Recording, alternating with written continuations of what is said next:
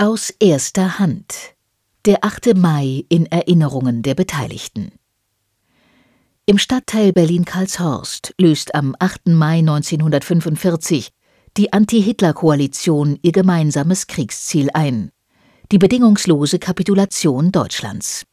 Bereits einen Tag zuvor, am 7. Mai, hatte die deutsche Wehrmacht im amerikanisch-britischen Hauptquartier in Reims in Frankreich eingewilligt ihren militärisch vollkommen aussichtslosen Kampf einzustellen. Nun am 8. Mai wiederholt sie ihre Kapitulation im sowjetischen Hauptquartier. In Erwartung des allerletzten Aktes zur Beendigung des Kriegs in Europa reisen alle Beteiligten nach Karlshorst. Am frühen Morgen des 8. Mai war Staatssekretär Wyszynski mit einem Flugzeug aus Moskau in Berlin angekommen. Er hatte alle zur Kapitulation Deutschlands nötigen Unterlagen mitgebracht und mich darüber informiert, wer das alliierte Oberkommando vertreten sollte. Gegen Mittag landeten auf dem Flugplatz Tempelhof der britische Luftmarschall Tedder und der Befehlshaber der amerikanischen Fernfliegerkräfte General Spatz. So erinnert sich Marschall Georgi Zhukow in seinen 25 Jahre später veröffentlichten Memoiren. Zhukow ist der Oberkommandierende der ersten belorussischen Front, die Anfang Mai zusammen mit der ersten ukrainischen Front Berlin eingenommen hat. Er ist von Stalin bevollmächtigt, für das sowjetische Oberkommando am 8. Mai die deutsche Kapitulation entgegenzunehmen. Vom Flugplatz aus begaben sich unsere Verbündeten nach Karlshorst. Ebenfalls auf dem Tempelhofer Flugplatz kamen aus Flensburg, von britischen Offizieren bewacht, Generalfeldmarschall Keitel, Generaladmiral von Friedeburg und Generaloberst der Flieger Stumpf an, die von Reichskanzler Dönitz bevollmächtigt waren, die bedingungslose Kapitulation zu unterzeichnen. Das Oberkommando der amerikanisch-britischen Truppen vertritt der Marschall der britischen Luftwaffe Arthur Tedder. Er ist Stellvertreter des amerikanischen Generals Dwight Eisenhower, der in seinem Hauptquartier in Reims blieb. In Tedders Erinnerungen, veröffentlicht in den 60er Jahren, heißt es: When we got near Tempelhof, we could see the city Als wir uns Tempelhof näherten, konnten wir die Stadt immer noch brennen sehen. Gelblicher Rauch hüllte alles ein, und es gab einen scharfen, bitteren Brandgeruch. Eine russische Ehrengarde stand auf dem Flugplatz. There was a Russian guard of honor lined up on the aerodrome. Tedder ist der einzige in der Delegation aus Reims, der den sowjetischen Verbündeten schon einmal persönlich begegnet war. Anfang 1945 hatte er in Moskau Absprachen über das gemeinsame Vorgehen der Anti-Hitler-Koalition bei Kriegsende getroffen. Tedder spricht in seinen Erinnerungen, wie damals üblich, durchgängig von Russisch, obgleich Sowjetisch gemeint ist. In Tedders Begleitung befindet sich der amerikanische Hauptmann Harry C. Butcher, ein enger Vertrauter Eisenhowers. Für seinen General beobachtet Butcher alles sehr genau und veröffentlicht kurz nach Kriegsende seine Memoiren. The band played God Save the King. Die Kapelle spielte God Save the King, The Star Spangled Banner und die russische Nationalhymne. Wir alle standen in Achtungsstellung und salutierten.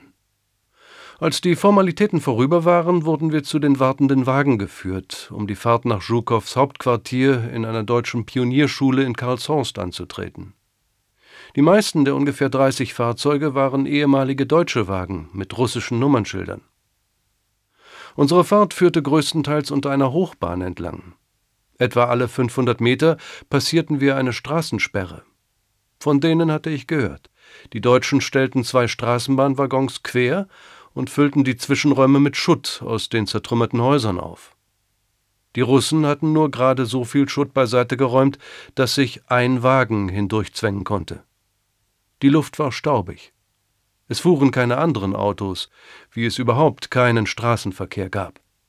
Auch war es den Deutschen nicht gestattet worden, sich entlang unserer Route blicken zu lassen. Die Häuser zu beiden Seiten zeigten alle Abstufungen der Zerstörung. Einige waren ausgebrannt, andere hatten einen Volltreffer erhalten. Nur wenige Fensterscheiben waren noch intakt.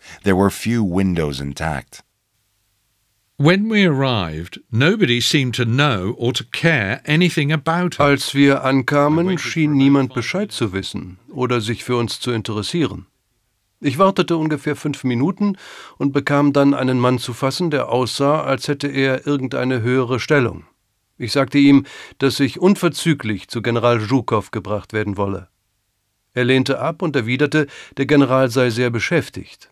Worauf ich antwortete, ich sei gleichermaßen beschäftigt und wünsche den General unverzüglich zu sehen. Ich musste schon ein bisschen ruhig insistieren, bevor ich Zutritt zum Büro des Generals erhielt. Zhukow entschuldigte sich sehr, dass man mich hatte warten lassen. Zhukov was very apologetic that I had been kept waiting. So erinnert Tedder das Eintreffen der amerikanisch-britischen Delegation in Karlshorst. Ein bis zwei Stunden nach Tedder trifft der Oberbefehlshaber der französischen Armee in Karlshorst ein. Frankreich war erst Anfang Mai 1945 in den Kreis der Siegermächte aufgenommen worden. Bereits in Reims hatte ein französischer General Frankreich bei der Kapitulation vor dem amerikanisch-britischen Oberkommando repräsentiert. Im sowjetischen Hauptquartier in Karlshorst übernimmt diese Rolle General de Latre de Tassigny, der allerdings verspätet zu den bereits versammelten Generälen hinzukommt. In seinen 1949 veröffentlichten Erinnerungen schreibt er über sein Eintreffen in Karlshorst Zhukov est assis sur une estrade, un conseiller soviétique à ses côtés. Zhukov sitzt auf einem Podium, ein sowjetischer Berater neben ihm. An zwei rechtwinklig dazustehenden Tischen sitzen Spatz, Tedder und ein weiterer Brite. Luftmarschall Tedder erhebt sich spontan, um mich zu begrüßen. Ich setze mich neben ihn und nehme sogleich an der Besprechung teil, die sich bereits dem Ende zuneigt. Danach verlassen Spatz und andere den Raum, während ich mit Tedder bleibe. Nachdem er einen letzten Blick auf die vor ihm ausgebreiteten Dokumente geworfen hat, kommt Zhukov auf mich zu. Der Kontakt ist sehr herzlich. Le contact est très cordial. Nach der Begrüßung nutzte Latre eine Pause, um den Saal zu begutachten, in dem die Kapitulation stattfinden soll. In der Zwischenzeit können wir uns den Saal ansehen, in dem die Zeremonie stattfinden soll. Alles scheint gut vorbereitet.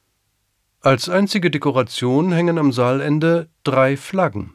Die rote Fahne, der Union Jack und das Sternenbanner.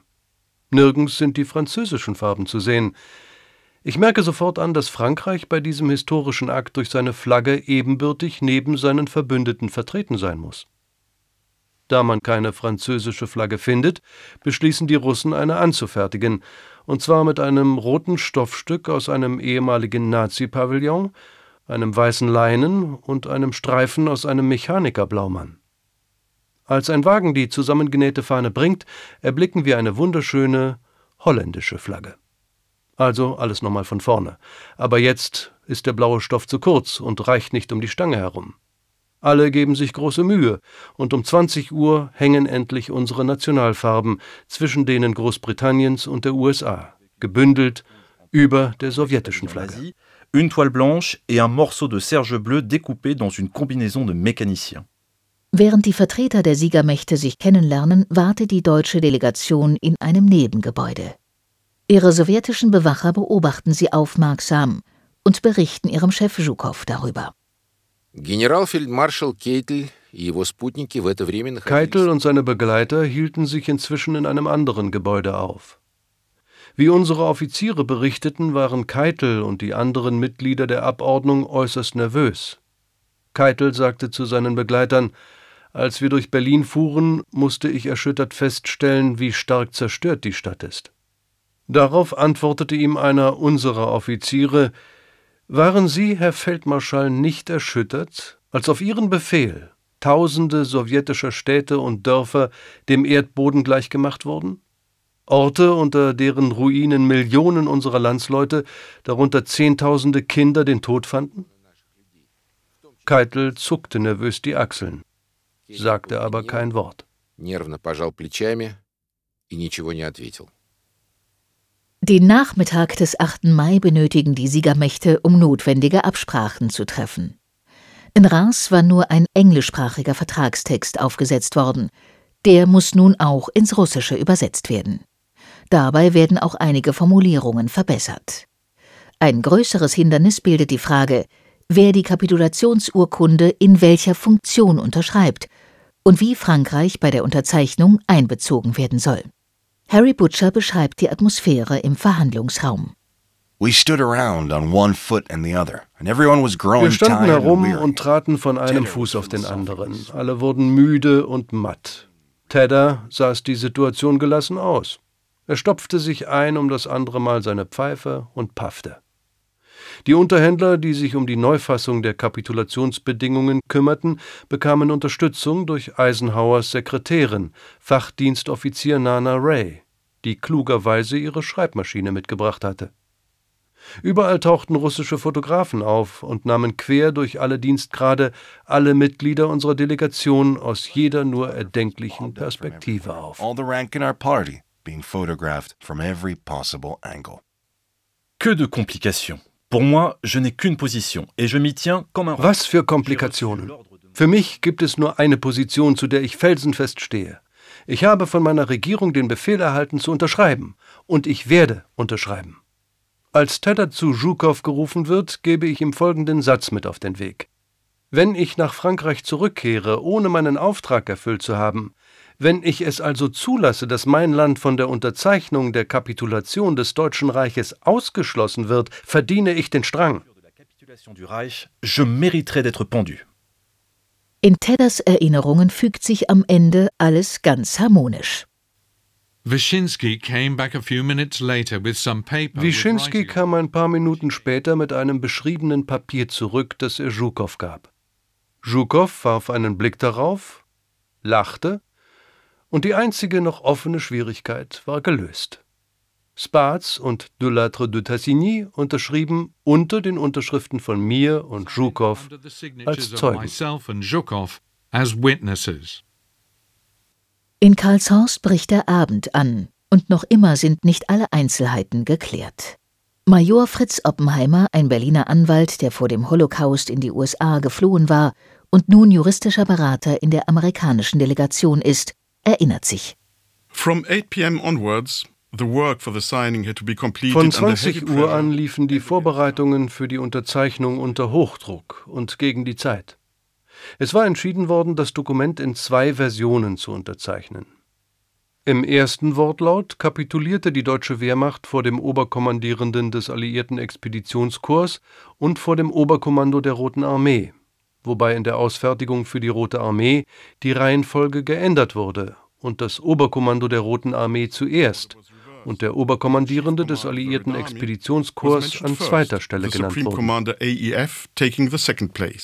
Finally, all the points had been covered. The Russians, French, British Schließlich schien alles klar und die Briten, Russen, Franzosen und Amerikaner zufrieden zu sein. Wir wanderten also in den Konferenzsaal. An einem Ende stand ein langer Tisch. Drei ebenso lange waren im rechten Winkel davor gestellt. Einer für die Korrespondenten, die beiden anderen für die Delegationsmitglieder. Unter der Galerie stand für die Deutschen ein kleiner Tisch, etwa zwei Meter lang. Im Hintergrund standen Batterien von Filmlampen. Während Butcher sich zur Beobachtung des Kapitulationsaktes an den Rand des Saales stellt, eröffnet Zhukow als Hausherr die Zeremonie. Punkt 24 Uhr betraten wir den Saal. Bei der Eröffnung der Sitzung erklärte ich, wir Vertreter des Oberkommandos der sowjetischen Streitkräfte und des alliierten Oberkommandos sind von den Regierungen der Anti-Hitler-Koalition bevollmächtigt, die bedingungslose Kapitulation Deutschlands von der deutschen militärischen Führung entgegenzunehmen. Führen Sie die Vertreter des Oberkommandos der Wehrmacht in den Saal. Aller Blicke waren auf die Tür gerichtet, auf deren Schwelle im nächsten Augenblick diejenigen erscheinen sollten, die in die ganze Welt prahlerisch hinausposaunt hatten, Frankreich und Großbritannien in einem Blitzkrieg besiegen, die Sowjetunion in anderthalb, höchstens zwei Monaten vernichten und die ganze Welt erobern zu können. Als erster betrat Generalfeldmarschall Keitel, der engste militärische Mitarbeiter Hitlers, den Raum. Langsam und bemüht, nach außen Gelassenheit zu zeigen. Er grüßte die Vertreter des sowjetischen und des alliierten Oberkommandos, indem er die Hand mit dem Marschallstab hob. Ihm folgte Stumpf. Seine Blicke verrieten ohnmächtige Wut. Gleichzeitig mit ihm betrat Friedeburg den Raum. Er schien vorzeitig gealtert. казавшийся преждевременно состарившимся. En entrant dans la salle, Keitel s'avance et scie sous le feu des projecteurs. Als Keitel vortritt, schwankt er unter dem Blitzlichtgewitter. Er richtet sich auf in seiner besten Uniform mit zwei blinkenden eisernen Kreuzen und schlägt fürchterlich preußisch die Hacken zusammen. Er sieht sich langsam nach rechts und links um, bis sein Blick an der Tricolore hängen bleibt. Dann entdeckt er mich. Ach, murmelt er, Franzosen sind auch da. Das hat gerade noch gefehlt. Puis il m'aperçoit. Ach, grommelle-t-il. Il y a aussi des Français. Il ne manquait plus que cela. Я обратился к немецкой делегации. Ich wandte mich an die deutsche Abordnung. Haben Sie die Urkunde der bedingungslosen Kapitulation bei sich? Haben Sie sie studiert? Und sind Sie bevollmächtigt, sie zu unterzeichnen? Ja, wir haben sie studiert und sind bereit, sie zu unterzeichnen, sagte Keitel gedämpft. Das war nicht mehr der überhebliche Keitel, der die Kapitulation des besiegten Frankreichs entgegengenommen hatte. Jetzt sah er geschlagen aus obwohl er sich Mühe gab, Haltung zu bewahren. Ich stand auf und sagte, ich fordere die deutsche Abordnung auf, an diesen Tisch zu kommen. Hier werden Sie die Urkunde über die bedingungslose Kapitulation Deutschlands unterzeichnen. Mit einem feindseligen Blick auf das Präsidium erhob sich Keitel rasch von seinem Platz, dann senkte er die Augen, nahm langsam seinen Marschallstab vom Tisch und kam mit unsicheren Schritten auf unseren Tisch zu. Sein Monokel fiel herunter und baumelte an der Schlaufe. Das Gesicht bedeckte sich mit roten Flecken. Neben ihm traten Stumpf, von Friedeburg und die deutschen Offiziere der Begleitung an den Tisch. Keitel rückte sein Monokel zurecht, setzte sich auf den Rand eines Stuhls und unterschrieb umständlich alle fünf Exemplare der Urkunde. Nach Keitel setzten Stumpf und von Friedeburg ihre Unterschriften darunter. Nach der Unterzeichnung stand Keitel auf, streifte den rechten Handschuh über und suchte wieder einen strammen Militär zu markieren. Das misslang ihm jedoch, und still ging er an den für ihn bestimmten Tisch zurück Но это у него не получилось, и он тихо отошел за свой стол. When the Allies finished signing, Zhukov stood up and barked an order. Nachdem die alliierten Vertreter unterzeichnet hatten, stand Zhukow auf und befahl Barsch, dass die Deutschen sich entfernen sollten. Keitel, gefolgt von den anderen, erhob sich sofort, schlug die Hacken zusammen, grüßte mit seinem Marschallstab, machte kehrt und stolzierte aus dem Raum. Alors le brouhaha turbulent des reporters et des photographes Sofort bricht das Stimmengewirr der Fotografen und Reporter, die sich beim Eintritt der Deutschen kaum hatten beruhigen können, wieder lauthals los. Sie steigen übereinander, türmen sich auf wie eine Pyramide aus Menschen, nur um den besten Blick auf die Gratulationen und das Händeschütteln der alliierten Befehlshaber untereinander in Film und Bild einzufangen und diese historischen Minuten festzuhalten. désireux de prendre les meilleures vues de ces grandes minutes. Doch die Nacht ist noch nicht zu Ende. Zhukow lädt Tedder und alle anderen Vertreter der Siegermächte zum Bankett. Eine Stunde später kehrten wir in den Raum zurück, in dem die Kapitulation unterzeichnet worden war, und fanden dort alles für ein großes Bankett vorbereitet, und das bedeutete mindestens sechs Stunden. Neben jedem Teller standen Flaschen, Rotwein, Weißwein, Champagner, Wodka und Brandy, eine tödliche Ladung, wie man sie sich nur vorstellen kann. As lethal a loading as one could imagine. Soon, Zhukov arose and proposed a toast to Premier Stalin. Bald erhob sich Zhukov und brachte einen Toast auf Premier Stalin aus, der Satz für Satz von einem neben ihm stehenden russischen Leutnant übersetzt wurde. Als Zhukov sein Glas erhob, standen wir alle auf. Ich hielt mich zurück. Ich nahm einen Schluck Wein, aber mein russischer Freund mir am Tisch gegenüber lud mit Hoch die Gläser zum Wodka-Trinken ein. Ich schaute weg. Dann sprach Zhukov einen Toast auf General Eisenhower.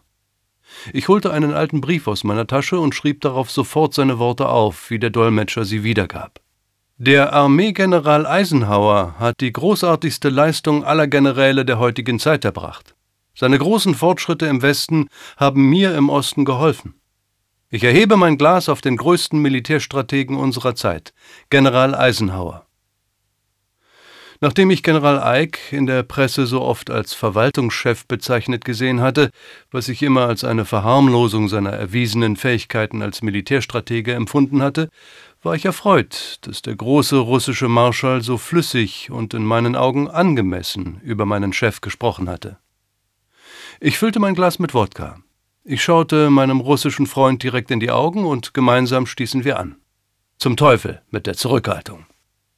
Von diesem Zeitpunkt an war die Party mit Trinksprüchen und deren Auswirkungen in vollem Gange. Es gab zahllose Trinksprüche auf Stalin, auf den verstorbenen und großen Präsidenten Roosevelt, der ein so großer Freund Russlands gewesen war, auf den unbeugsamen Premierminister Mr. Churchill und auf den neuen Präsidenten der Vereinigten Staaten Mr. Truman. Von meinem Platz aus sah es so aus, als ob Zhukov, Tedder, Spatz und Delattre de Tassigny wie Schachtelteufel aufsprangen und einen Trinkspruch nach dem anderen ausbrachten, so dass ich kaum Zeit hatte, mich zu setzen, mein Glas zu füllen und das dann zu wiederholen. offering toast after toast, barely giving me time to sit down and fill my glass and repeat. Праздничный ужин закончился утром песнями и плясками. Das Festessen endete am Morgen mit Liedern und Tänzen. Dabei waren die sowjetischen Generale einfach nicht zu schlagen. Auch ich konnte schließlich nicht mehr an mich halten, fühlte mich wieder jung und gab einen russischen Volkstanz zum Besten. Als wir dann auseinandergingen, manche fuhren direkt zum Flugplatz, wurde zu Ehren des Sieges überall in und bei Berlin aus allen Waffen geschossen. Man schoss zwar in die Luft, aber die Kugeln und die Geschosssplitter, die zur Erde fielen, machten am Morgen des 9. Mai einen Spaziergang in Berlin nicht ganz ungefährlich. Doch wie grundlegend unterschied sich diese Gefahr von der, die uns in den langen Kriegsjahren schon fast zur Gewohnheit geworden war.